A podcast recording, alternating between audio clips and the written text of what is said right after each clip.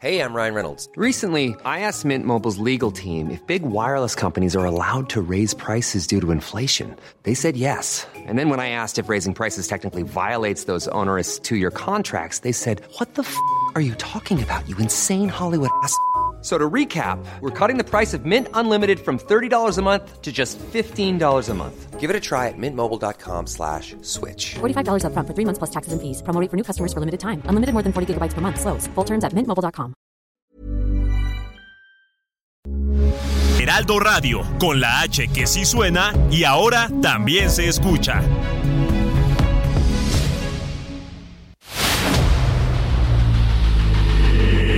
Dedo en la llaga.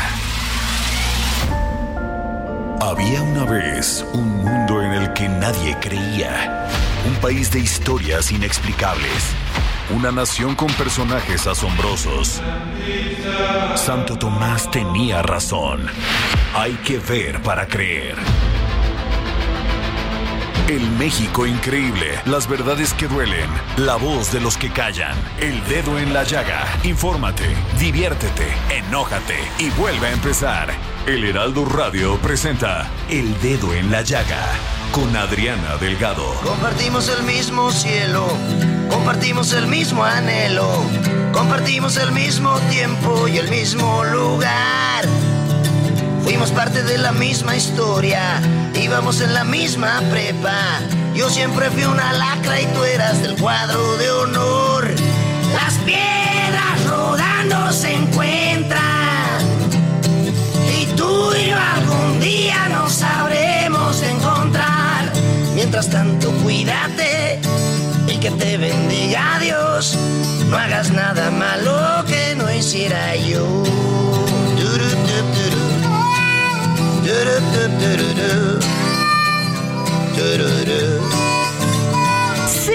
Iniciamos este dedo en la llaga de este martes. Ay, yo ya ando en miércoles. Ya quiero que sea fin de semana como martes 16 de mayo del 2023.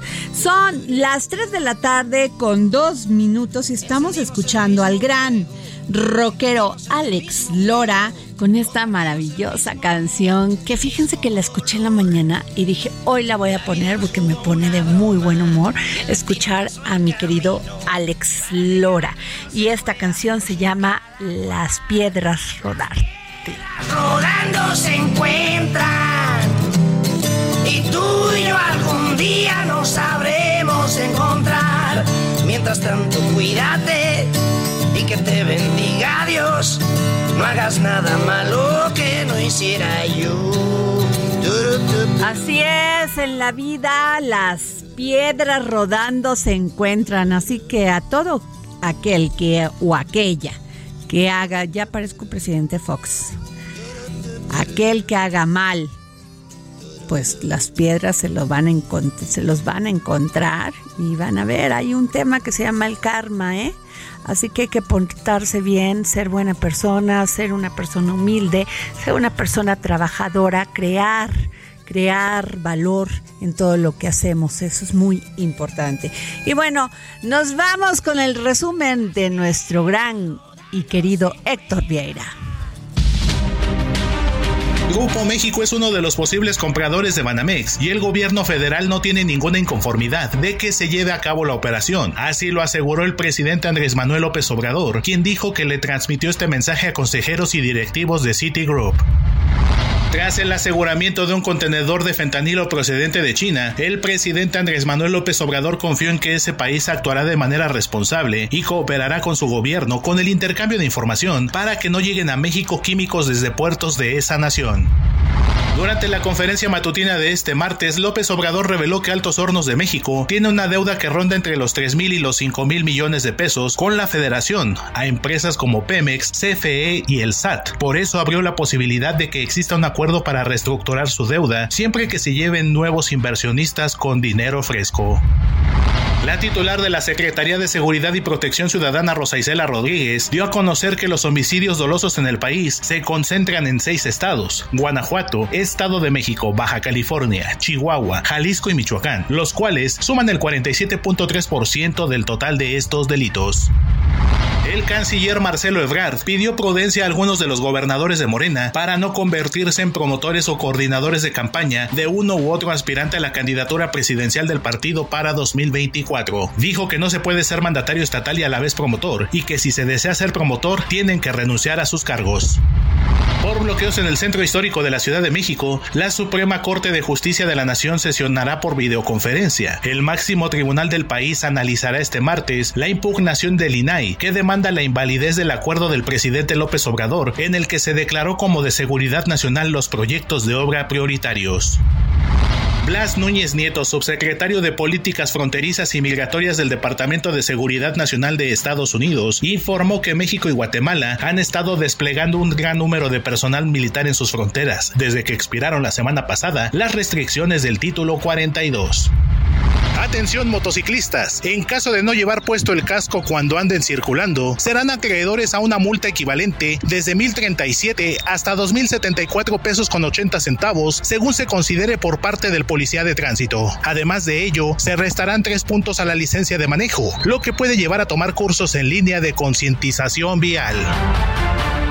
Bueno, y esto es muy importante porque la secretaria de Seguridad Pública, Rosa Isela, fíjense que mencionó, mencionó sobre estos estados que son básicamente pues los estados que tienen más incidencia de homicidios, Rosicela Rodríguez. Y es muy importante porque no destaca Veracruz, aunque siempre ha estado en el top 10. Y la mayor parte de las personas desaparecidas en Veracruz y no, la, no localizadas son hombres y están en un rango entre 21 y 40 años, justo en su edad más productiva. Esto sin tomar en cuenta todas estas fosas clandestinas que se encuentran día a día en Veracruz, porque tenemos que decirlo, es el pase de los migrantes, por ahí tienen que pasar para agarrar la bestia, este tren donde no les importa la velocidad que lleva no les importa subirse sin ninguna protección. Fíjense, tan terrible será el dolor de lo que tienen que huir que no les importa morir en el trayecto. Viajan con sus hijos, viajan con niños y niñas muy pequeños y en el camino van perdiendo a su familia. Pero este tema es importante porque tengo en la línea a la profesora Mayra Ledesma Arronte, antropóloga feminista, profesora de la Universidad de Veracruz, experta en derechos humanos y temas de desaparición. ¿Cómo está, doctora? Profesora. Adriana, muy buena tarde y saludos a todo el auditorio. Me conmovió sus palabras, este discurso que dio usted y haciendo la referencia a las personas que desaparecen todos los días en Veracruz, en su mayoría hombres. Sí, Adriana, mira, fíjate que este tema pues es, es recurrente. Uno eh, pensaría que las desapariciones eh, han bajado en el estado de Veracruz y no es así.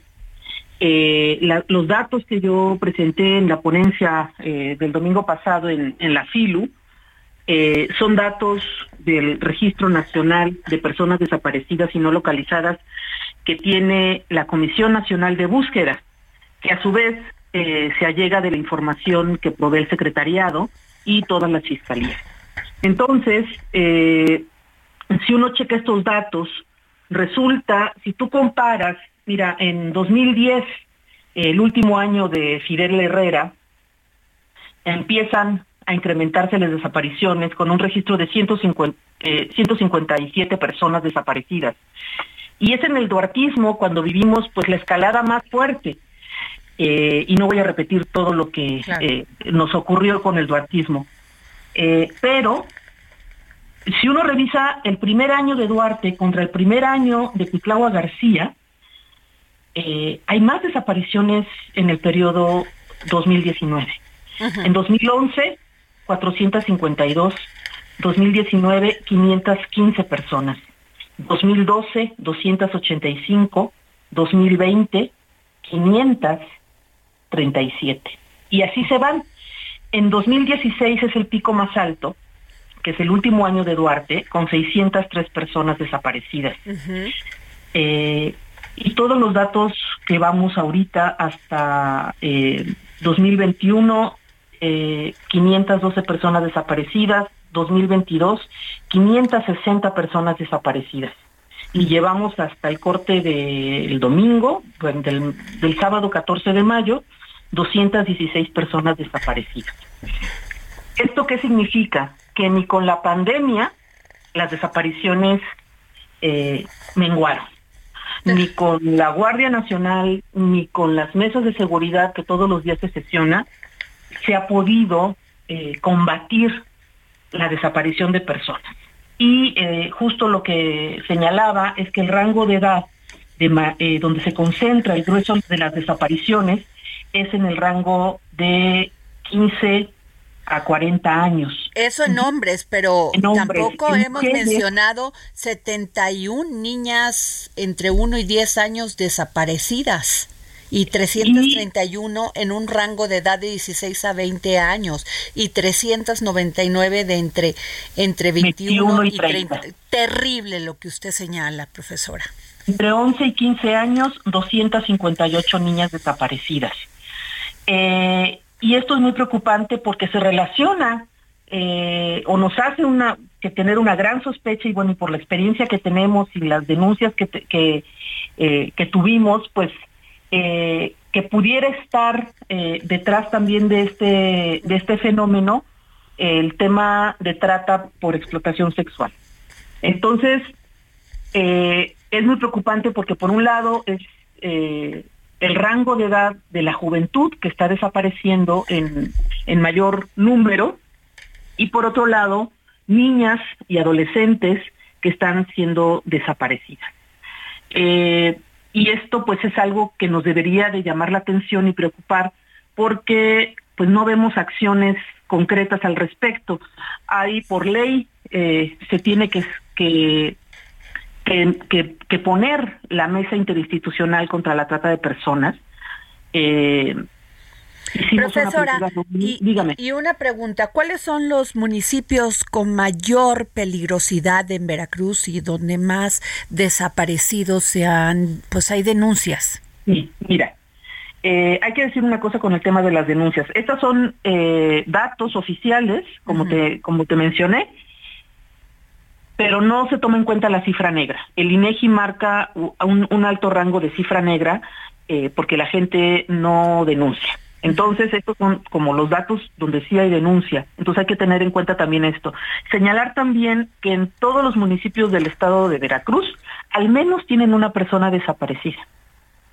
Hay como 13 que tienen una persona y después de las 13 personas desaparecidas hay 2, 5, 20, 30, 50, 70 personas desaparecidas en promedio por, en el estado.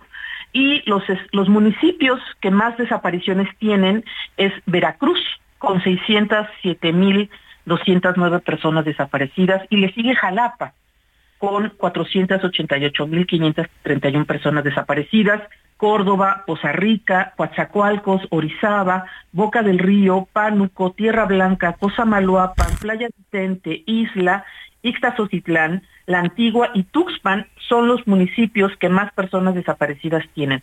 Son los 15 municipios, digamos, eh, con mayor número de personas desaparecidas. Y aquí pues toca hacer todavía un análisis mucho más fino, por ejemplo, si tú juntas Jalapa, eh, perdón, Veracruz con eh, Boca del Río, ¿no? que, es, que, es, que es una zona, los municipios que están conurbados. Entonces, obviamente las cifras se incrementan eh, y pueden ser personas que desaparecieron eh, ahí mismo, ¿no? Pero viven en el municipio de Junto.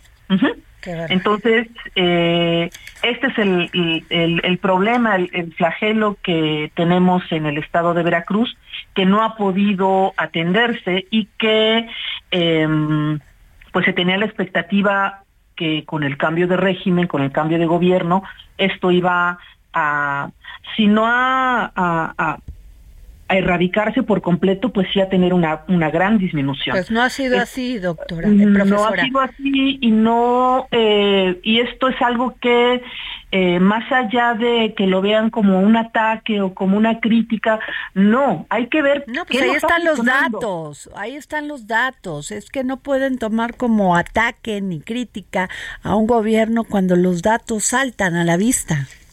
Creo que eh, no está siendo eficaz la política de seguridad. Y eso ahí están los datos, ¿no? Yo creo que ha habido ha habido avances en, en otros terrenos, eh, hay datos que han disminuido cierto tipo de delitos, eh, el secuestro, eh, por ejemplo, en Pazacualcos, que era muy alto, ha bajado, en fin, no digo que no estén trabajando, lo que sí digo es que en materia de desaparición de personas, no se está hecho el trabajo que se ha debido porque los datos ahí están. Y, y las instituciones que deberían de estar atendiendo la investigación con el tema de trata de personas, por ejemplo, hay una fiscalía especializada para la trata. Debe debe de instalarse la mesa interinstitucional, tiene que modificarse la ley. La ley de trata que hay en Veracruz, Adriana, es la que hizo Duarte en 2013 y está completamente desfasada de la ley nacional. O sea, que no se han puesto a trabajar ni los diputados y ni el gobierno estatal. Le toca, le toca a, bueno, lo pueden hacer los diputados, pero le toca a la Secretaría de Gobierno hacerlo. y pues nosotros lo hicimos pues cuando yo fui menos hacer la propuesta de reforma. La propuesta de reforma yo la dejé hecha, firmada, pasada por Cefiplan, por Contraloría, por todas las dependencias donde se tenía que revisar y aprobar. Me pasé un año juntando firmas, haciendo modificaciones y tal, y yo la dejé lista, eh, a ver, estamos 2023, yo renuncié enero 2022, yo la entregué en noviembre, diciembre 2021. Es decir, ya pasó más de un año y esa ley está en una gaveta y no la han eh, aprobado. y como eso muchas cosas, es, es, es increíble, eh, por ejemplo, con el tema de los anexos. Pues a mí me encantaría, este profesora, que pudiéramos, si eh, le voy a dejar mi teléfono en este momento para que pudiésemos, este, en esta semana hablar de esta propuesta de reforma que hizo usted y poder meternos más de fondo al asunto. ¿Le parece bien? Con mucho gusto, Adriana, con mucho gusto. Son más temas. el tema de migrantes, el tema de periodistas. No, bueno, tenemos. ¿Le parece bien que el miércoles podamos, usted me manda toda esta información y nos metemos de fondo? Con mucho gusto, Adriana. Muchísimas gracias, profesora Mayra. A toda la audiencia. Gracias, gracias, profesora Mayra Ledesma Arronte, antropóloga feminista, profesora de la Universidad de Veracruz, experta en derechos humanos y temas de desaparición. Gracias, profesora. Eh, y, y la vamos a tener el próximo miércoles para meternos a este tema que es tan importante. Y déjenme decirles que ya tengo en la línea al doctor del Instituto de Geofísica de la UNAM, Luis Antonio Domínguez Ramírez, por este este microsismo, porque hoy leí que decían que entre más microsismos, menos, pues, este, el peligro de tener uno de grado de, de, escala pues superior y que haga que cause daños. Pero por eso yo recurro a los especialistas Luis. Este doctor cómo está Hola Diana, ¿cómo estás? Buenas tardes. A ver, eh, eh, dije lo correcto, no dije sandeces. Lamentablemente es un eh, mito y hay un ejemplo muy claro en Italia, en, el pueblo de L'Aquila, donde tuvieron una actividad de sismos pequeños llamados microsismos y las autoridades de la ciudad, como ocurre realmente, advirtieron a la prensa que sismos pequeños evitaban sismos más grandes. ¿Y, eso es mentira, doctor? Eh, sí, sí. no me diga, porque yo sí sentí feo este de 1.8 grados en, la Magdalena Contreras, caray. Sí, este, sí, eso es lo que no, no se puede eh, afirmar, pero tampoco se puede este, descartar. En general, lo que se espera en la mayoría de los casos es que, eh, bueno, eh, como los que tuvimos en Ciudad de México, pues sean estos sismos que se vienen registrando, no son nuevos, son sismos desde el año 2000 eh, para acá se han registrado eh, 273 sismos que Pero no se habían sentido así, doctor. Como este. Eh, sí, hay, hay, varias eh, razones por las que no se, sintió. Una de ellas es que este fue un sismo, eh, le llamamos muy somero.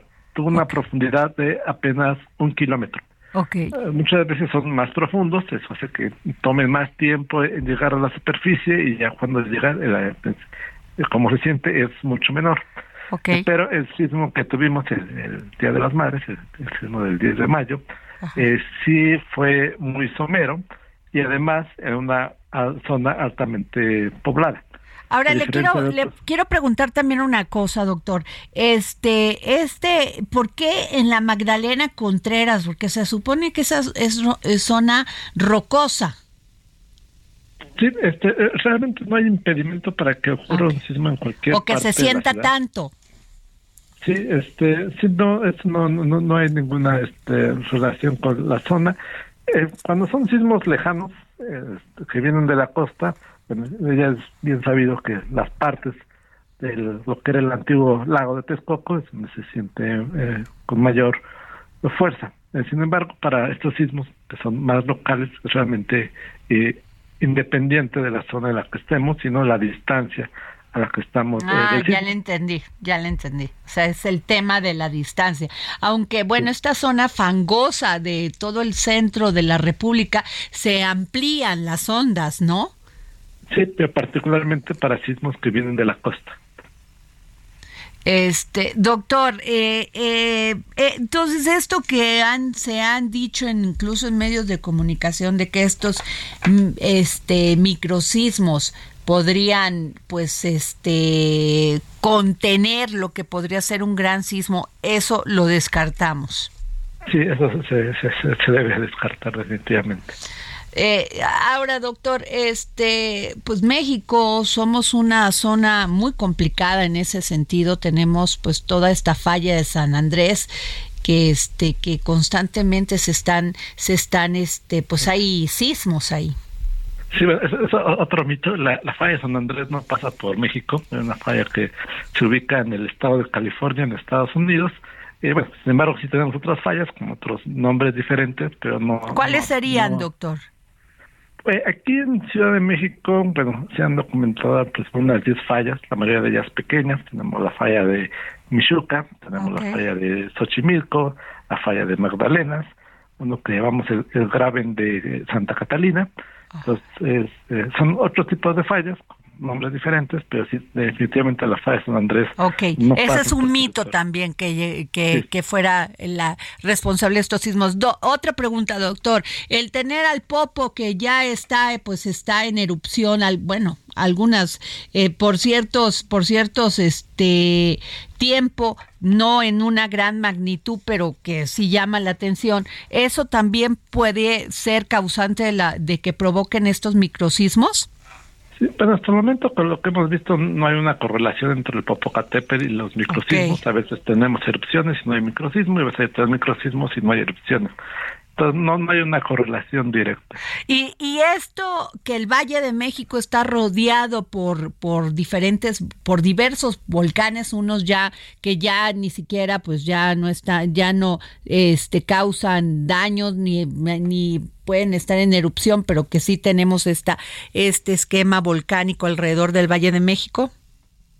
Sí, eh, bueno, eso sí es otro tema importante. Efectivamente, la Ciudad de México está rodeada por, volcanes, como la Sierra Chichinautzin, y eh, no se eh, observa que tengan actividad reciente estos volcanes. O sea, no hay ninguna relación hasta este momento.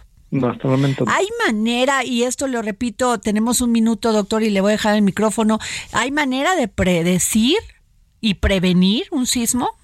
De predecir no, de prevenir eh, sí, y aquí lo más importante pues que nos apeguemos a los reglamentos de construcción, que es lo que se ha demostrado ayuda a salvar vidas. En países como Japón, eh, rara vez tienen una un colapso de un edificio por eh, sismos, y han tenido pues, el sismo más importante que recordamos del 2011, magnitud 9, no causó un solo colapso, todos los daños provinieron de este gran tsunami, eso demuestra que una buena reglamentación de las construcciones pues ayuda a salvar vidas. Que eso fue lo que pasó aquí en los diferentes sismos que hemos tenido, el tema de las construcciones. Ahora sí que la mano del hombre es la que muchas veces mata. Sí, exactamente. Pues muchas gracias, doctor. Yo le agradezco que nos haya tomado la llamada al doctor del Instituto de Geofísica de la UNAM, Luis Antonio Domínguez Ramírez. Gracias. Muchas gracias, Adriana. Hasta luego. Nos vamos a un corte y regresamos. Ahí están los mitos de los sismos. Vamos.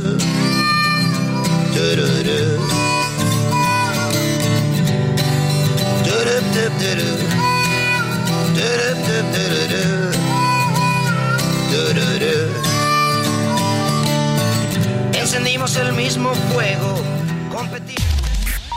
Sigue a Adriana Delgado en su cuenta de Twitter arroba Adri Delgado Ruiz.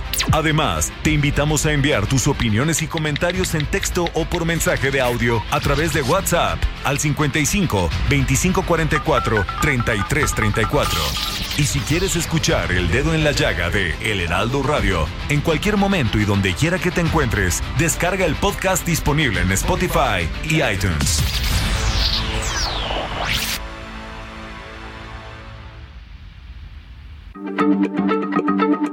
Heraldo Radio. La Hey, it's Ryan Reynolds, and I'm here with Keith, co star of my upcoming film, If, only in theaters, May 17th. Do you want to tell people the big news? All right, I'll do it. Sign up now and you'll get unlimited for $15 a month in six months of Paramount Plus Essential Plan on us. Mintmobile.com slash switch. Upfront payment of $45 equivalent to $15 per month. Unlimited over 40 gigabytes per month. Face lower speeds. Videos at 480p. Active Mint customers by 531.24 get six months of Paramount Plus Essential Plan. Auto renews after six months. Offer ends May 31st, 2024. Separate Paramount Plus registration required. Terms and conditions apply if rated PG. H se lee, se comparte, se ve y ahora también se escucha.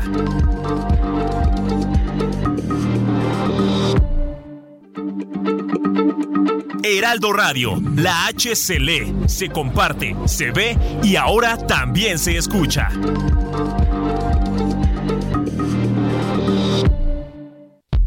Sigue a Adriana Delgado en su cuenta de Twitter en arroba Adri Delgado Ruiz. Y envíanos tus comentarios vía WhatsApp al 55 25 44 33 34 o 55 25 02 21 04. ¿Qué tal amigos del Heraldo Radio? Un gusto saludarlos y comentarles que si vives en la Ciudad de México y cuentas con la pensión del bienestar para las personas adultas mayores o con discapacidad que otorga el Gobierno de México, aún estás a tiempo de cambiar tu tarjeta al Banco del Bienestar si recibes el apoyo a través de una tarjeta bancaria tradicional o en efectivo. Es importante que consultes los requisitos en www.gov mx diagonal bienestar o llama a la línea del bienestar 800-639-4264. Tienes hasta el 31 de mayo para hacer el cambio. Gobierno de la Ciudad de México, ciudad innovadora y de derechos. Regresamos contigo, Adriana Delgado, gracias. Adriana Delgado, entrevista en exclusiva al diputado Gerardo Fernández Noroña. Esto que dice usted es, interesante porque finalmente el gobierno vive de los impuestos, como usted lo dice, de personas que nos levantamos y producimos todos los días. Los programas sociales. Muchos se quejan, hay muchas críticas, dicen demasiado dinero para generar estos programas sociales y no se está produciendo tampoco riqueza, que haya ese círculo que genere que el motor funcione. ¿Usted qué piensa? Bueno, primero pienso que el gobierno no vive de nuestros impuestos, administra el dinero. ¿Es buen administrador el gobierno? Yo habrá quien lo sean buenos, habrá quien malos, habrá quien regulares. Pero los privados no son mejores, son voraces, son rapaces, no tienen límite. O sea, si no hay algo que les diga, eh, espérate tantito. O sea, la deforestación que hacen es ridículo. Yo les digo, eh, si el árbol diera wifi gratis, todo el mundo lo cuidaría, pero como solo da oxígeno, se lo chupa la bruja y entonces llueve menos y entonces hay menos agua y además eh, se produce lo que es vital para nosotros, el oxígeno. O sea, no, nosotros tenemos que cambiar esas cosas. Y reitero, en el caso de los programas sociales, a ver, en el año 2000, la Cámara de Diputados PRI-PAN votaron el FOBAPROA, 532 mil millones de pesos de, de deuda privada que hicieron pública. Jueves, 10.30 de la noche, El Dedo en la Llaga, Heraldo Televisión. Y bueno, regresamos aquí al dedo en la llaga. No se pierdan esta interesante entrevista que le hice al diputado Gerardo Fernández Noroña. Muy interesante porque pues él es también corcholata, también se apunta y dice, ahí está, que saquen la encuesta, nada más que me digan cómo la van a hacer. Y respecto a esto, Mario Delgado pidió a los gobernadores prudencia y madurez durante el apoyo a las corcholatas. Por cierto que Gerardo Fernández Noroña no está de acuerdo en que el presidente les haya llamado corcholatas. Pero bueno, y esto este, en función de que Marcelo Ebrard, secretario de Relaciones Exteriores, dice que pues que los gobernadores de plano deberían de renunciar si quieren andar apoyando a los a las corcholatas, a los precandidatos. Y este y la verdad pues este pero pues yo me pregunto, ¿lo hacen en fin de semana? No he visto que vayan a mítines y que organicen reuniones entre semana, pero bueno, pues así se está poniendo, está subiendo de tono esta lucha por, por ser candidato o candidata de Morena a la presidencia de la República. Y nos vamos a nuestro segundo corte informativo de aquí, del dedo en la llaga, con mi querido Héctor Vieira. En medio de una crisis migratoria y ante el riesgo que enfrentan niños y adolescentes migrantes, el Comité Internacional de la Cruz Roja aseguró que es obligación de las autoridades protegerlos, garantizar la unidad familiar y ayudar a quienes buscan a algún ser querido desaparecido en la ruta migratoria. Productores agrícolas del Valle de Mexicali en Baja California y San Luis Río Colorado en Sonora cerraron este lunes parcialmente las casetas de cuota entre esas entidades para exigir al gobierno federal una solución al conflicto por los precios de garantía de las cosechas de maíz y trigo. En el volcán Popocatépetl ocurrió este lunes una nueva explosión que cimbró algunas casas en los municipios de la zona metropolitana de la ciudad de Puebla, las más cercanas al cráter. Además, continuó la emisión de material incandescente y gases, así como la caída de ceniza. Y es que la actividad volcánica no ha cesado en las últimas dos semanas, con las continuas explosiones que han sido captadas por las cámaras del Centro Nacional de Prevención de Desastres. Lo que nos faltaba. La Fiscalía de Oaxaca alertó de golosinas y dulces alterados con droga y que han sido distribuidos para su consumo. Durante un operativo, la Fiscalía Estatal detuvo a tres personas y decomisó productos que dan un total de 42.8 kilogramos de marihuana. Este martes el peso mostró una depreciación de 6.8 centavos, equivalente al 0.39%, cotizándose alrededor de 17 pesos con 50 centavos por dólar, con el tipo de cambio tocando un mínimo de 17 pesos con 42 centavos y un máximo de 17 pesos con 54 centavos por unidad. Ruta 2023 Delfina Gómez, candidata de Morena al gobierno del Estado de México, aseguró que de ganar las elecciones rescatará el lago de Valle de Bravo en coordinación con el gobierno federal y las autoridades del municipio. También dijo que reforestará el bosque y los montes del Estado de México, pues por mucho tiempo se ha registrado tala en estos lugares. Por su parte, la abanderada de la Alianza Va por el Estado de México, Alejandra del Moral, pactó la recuperación de las estancias infantiles en caso de ganar el próximo 4 de junio, así como diversas acciones en favor de los infantes. También dijo que impulsará los programas de educación inicial y lactarios dignos, así como la creación de la Fiscalía Autónoma para la Protección de Niñas, Niños y Adolescentes.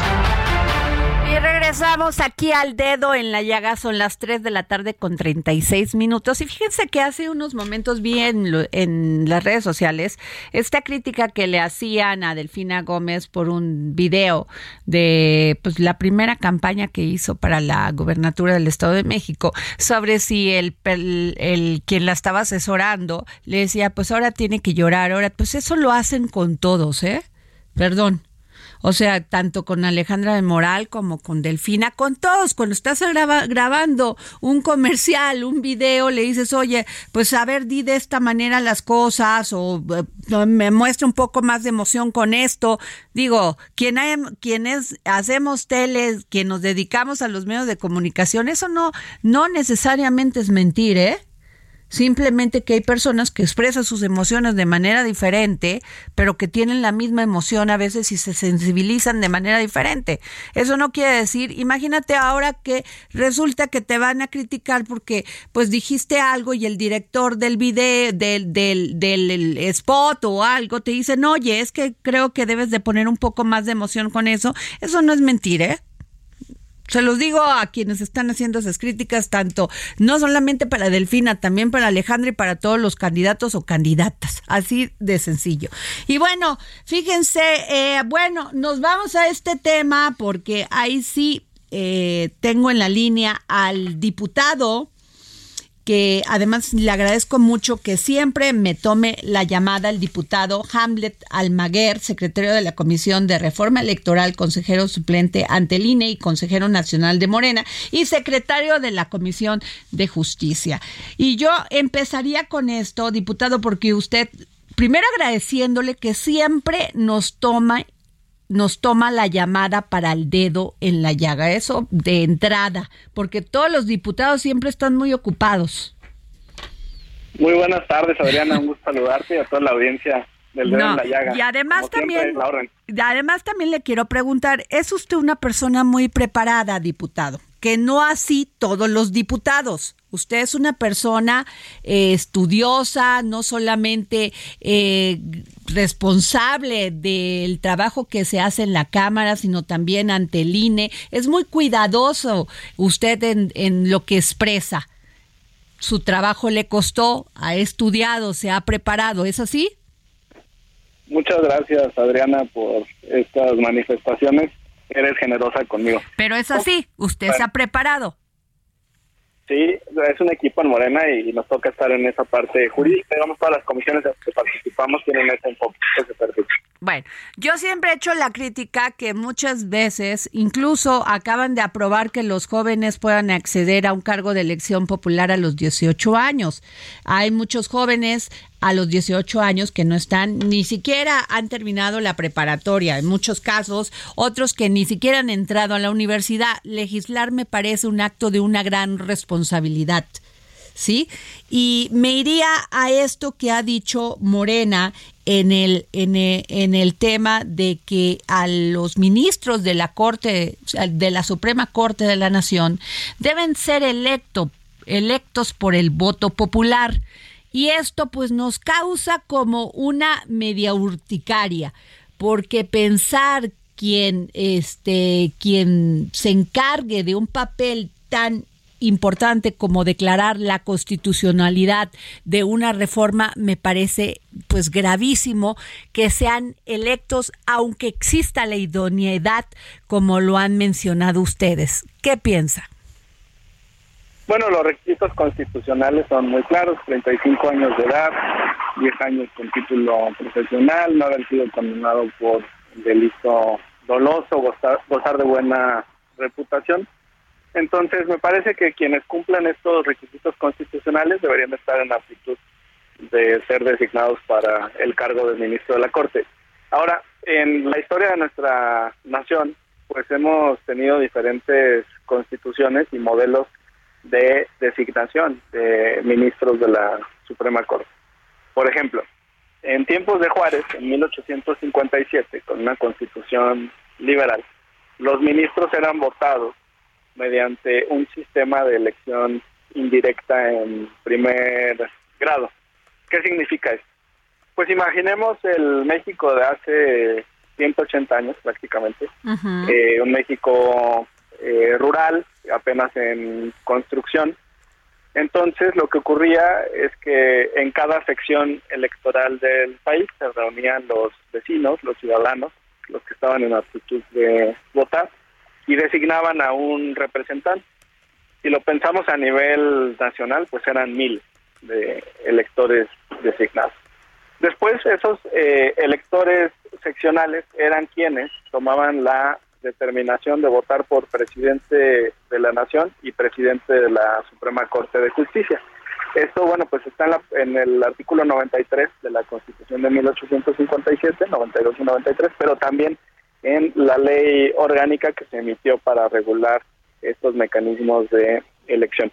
Y quiero decirte que fue una, una época brillante para el derecho mexicano. Era la época de Vallarta, que ha sido pues el jurista jalisciense, yo soy de Jalisco, pues más brillante en nuestra historia. Digo, el, puerto recibe eh, su nombre en, ese honor y también la principal avenida de, Jalisco y de Guadalajara, pues se llama precisamente así, eh, Avenida Vallarta. Entonces, para nosotros pues es un referente y en ese entonces eran jóvenes, por cierto, las carreras judiciales empezaban muy muy temprano, llegaban a la corte precisamente en esos años. Pero el nivel de problemas eran menos, ¿no?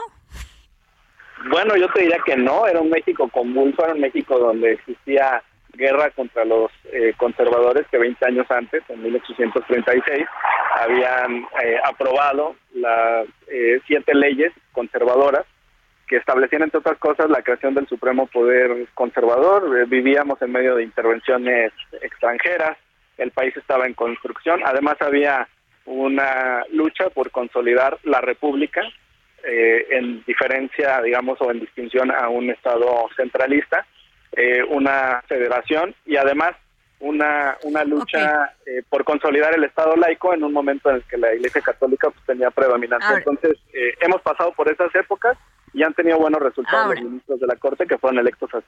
Su partido, diputado, y lo digo con todo el respeto porque ya le expresé a usted todo mi respeto, porque así lo creo y lo digo en estos micrófonos. Pero su partido propone que sean electos por voto popular. ¿sí? Y pues el artículo 96 dice, para nombrar a los ministros de la Suprema Corte de Justicia, el presidente de la República someterá una terna consideración del Senado, que según yo sé, los senadores son electos por voto popular. Eh, el cual, previa comparecencia de las personas propuestas, designará al ministro que deba cubrir la vacante. El presidente también es electo por voto popular. Entonces, el Senado representa además a los a los estados. Y Raúl Carranca dice que pues se tendría para esto tendría que hacerse una reforma a la Constitución, pero que pues ya es electo, ya los ministros son electos por un voto popular que ya tienen los senadores. No es así que son nuestros representantes. Fíjate qué, qué distinción tan importante porque la Cámara de Diputados es una representación de la nación. El Senado se crea como una cámara tradicionalmente revisora, eh, con una dimensión más pequeña, que tiene representación de las entidades federativas, porque hay una distorsión. Por ejemplo, la Ciudad de México tiene 24 diputados federales, o Veracruz tiene 20, Jalisco también tiene 20, pero el estado de Nayarit tiene solo tres, Colima tiene solo dos, Aguascalientes también tiene tres. Entonces, para, para equilibrar la fuerza entre las entidades federativas, el Senado tiene igual representación por cada entidad. Eh, dos de mayoría y uno de primera minoría que se asigna al segundo lugar. Ya después, en las reformas, se crearon plurinominales, pero en teoría pues tenía esta ventaja. Entonces yo te diría, quienes eh, actualmente participan en la designación de ministros de la Corte es el presidente, en efecto, electo popularmente, y el Senado que representa a la Federación. de hecho, hay dos ministros que propuso el presidente y que no tuvo objeción de nadie. Sí, sí, es, es un... Dos ministras. Sí, sí, sí. Ahora, eh, yo creo que no podemos ser tan cerrados de considerar que la modificación de la integración o designación de cualquier órgano del Estado, de la Cámara de Diputados, del Senado, de la Suprema Corte, del INE, de cualquier órgano que me digas, eh, no podremos ser tan cerrados como para decidir que ni siquiera puede haber un debate en torno a si resulta pertinente o no modificar sí tiene usted toda la razón. Eso sí tiene usted toda la razón. Muchas gracias. Pero, Voy a poner un ejemplo bueno, sí, dígame, porque le quiero hacer la, siguiente pregunta. Esto es en función de esta cuando la votación cuando la votación sobre la constitucionalidad de una reforma eh, le gusta al poder ejecutivo está bien y cuando no hay que reformar esa sería mi pregunta. Bueno termina el anterior comentario rapidísimo. Eh, lo que también ha evolucionado es el número de integrantes de la Corte. En los 90, por ejemplo, teníamos más de 20 ministros. Y después, en el 94, hubo una reforma judicial y ya se redujo a 11. También el mandato. El mandato de los ministros me parece excesivo. Duran en su cargo 15 años.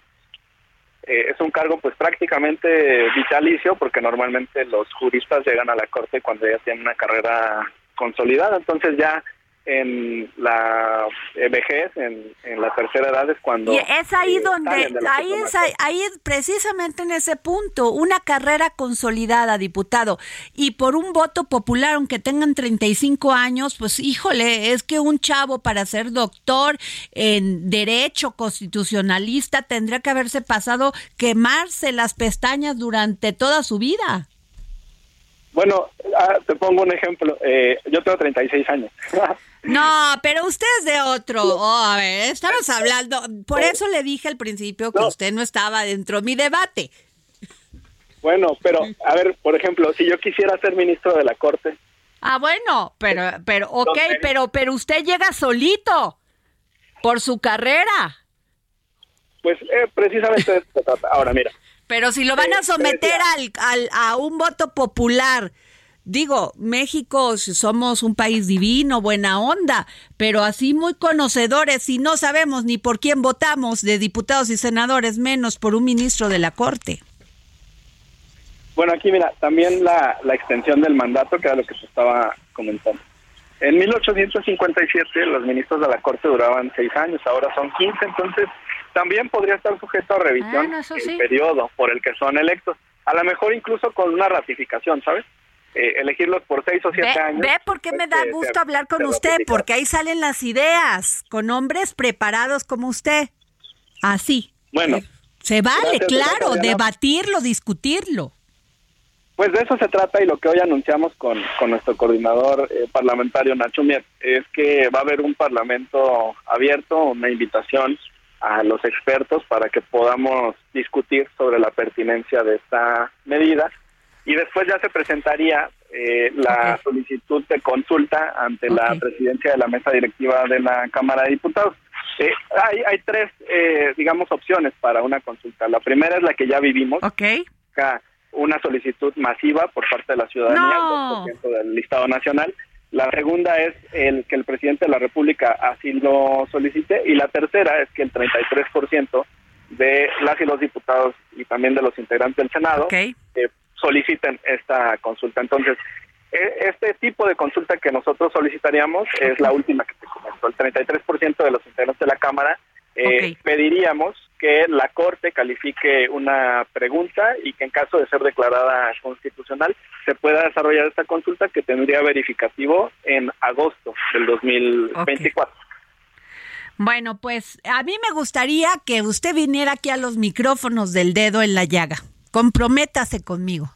Yo sé que está usted muy ocupado, pero me gustaría invitarlo la próxima semana para que discutamos este tema.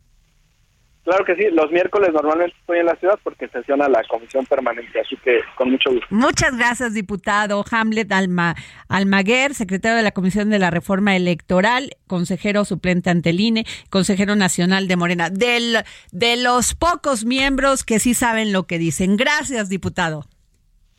Gracias, Adriana. Un saludo a toda la audiencia. Muy buenas tardes. Nayeli Ramírez. Oye, que Shakira anda con Hamilton. Pues ya los vimos ahí en el barco. En el eh, Yo ya anda como en el chisme. A ver. ya muy contenta ella. Pero pues dicen que solamente están haciendo como negocios porque ella tú sabes que es muy muy empresaria. ella, las mujeres ya no lloran, las mujeres facturan. Ella sigue estar solo pensando en facturar. Entonces, pero pues sí nos pueden dar una sorpresa. Se veía muy contenta cuando Pues él está bien guapetón, ¿eh? A mí me encanta. Es exitoso. Ay, ojalá mi Chucky encuentre un hombre que la quiera. Y que sí la, que sí la trate y que esté a su nivel. Exacto, ándale, que esté a su nivel. Es sí, pues es un campeón del mundo, entonces podría ser. Porque aparte hasta los niños estaban en el Ahí está guapi. No, porque el Tom Cruise, la verdad, no. Con eso de la cientología, ¿cómo se llama? Cienciología. Pues como que y Ya ves que, no, no me vayan a dar al ratito. No, no, no, bueno, cada quien hace lo que se le da la gana, ¿verdad? Y, profesa lo que quiere.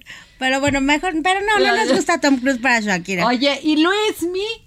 Oye, pues sigue toda la polémica de Luismi porque las, la página, su página oficial ha colapsado como cien mil veces. ¿Y está preparado? Sí, me imagino. Que Pues sí. esperemos que sí, porque No vaya a quedar mal. la gente está muy enojada en las redes porque no alcanza boletos, porque apenas se hicieron las preventas, pero ya viene la venta general, entonces ahí no debe de fallar. porque- Oye, pero Ricardo Salinas regaló 100 Sí, ya boletos. regaló A ver, pues pónganse vivos ahí en el tuit de Ricardo Salinas. Qué padre, ¿no? Aparte Pues va a regalar VIPs y va a no, regalar... bien, muy bien. Ay, él, siempre él- y aparte Eh. él es un muy no, viral. él le encantan los Sí. animalitos, le encanta ayudar a la gente, neta, tiene muchos detractores, pero la verdad es un gran ser humano, un gran persona. Me encantan las respuestas que luego dan el Twitter, yo muero. Bueno, pues la libertad ante todo, ¿no? Sí, y entonces pues hay que ponerse abusados por si ganamos un boletito para Órale, pues, Luis ahí, Miguel. ese, claro. Pero sí está cañón toda la venta, ¿eh? La verdad es que yo creo que va a ser un éxito. El recinto, como ya te había comentado, es buenísimo para conciertos.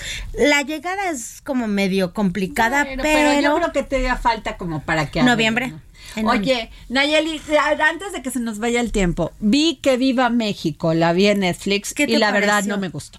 Ah, ya. A ver, perdón, que no me van a regañar porque yo entrevisté a uno de sus... este, Joaquín Cosío, A Joaquín ¿no? Cosío. Él me encanta, Es pero la película me dejó así un sabor como que no le entendí, no me gustó.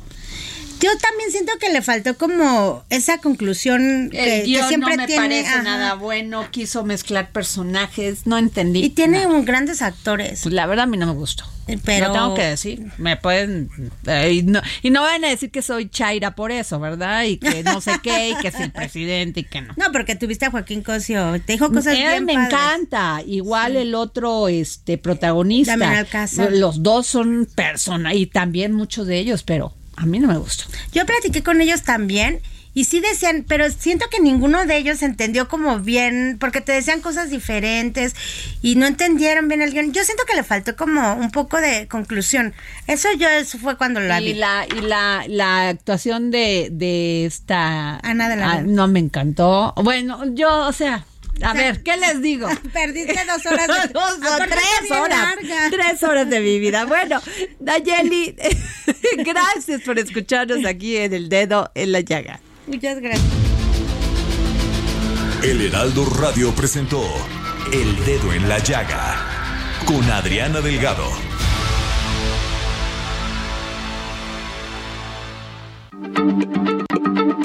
Heraldo Radio, la H se lee, se comparte, se ve y ahora también se escucha.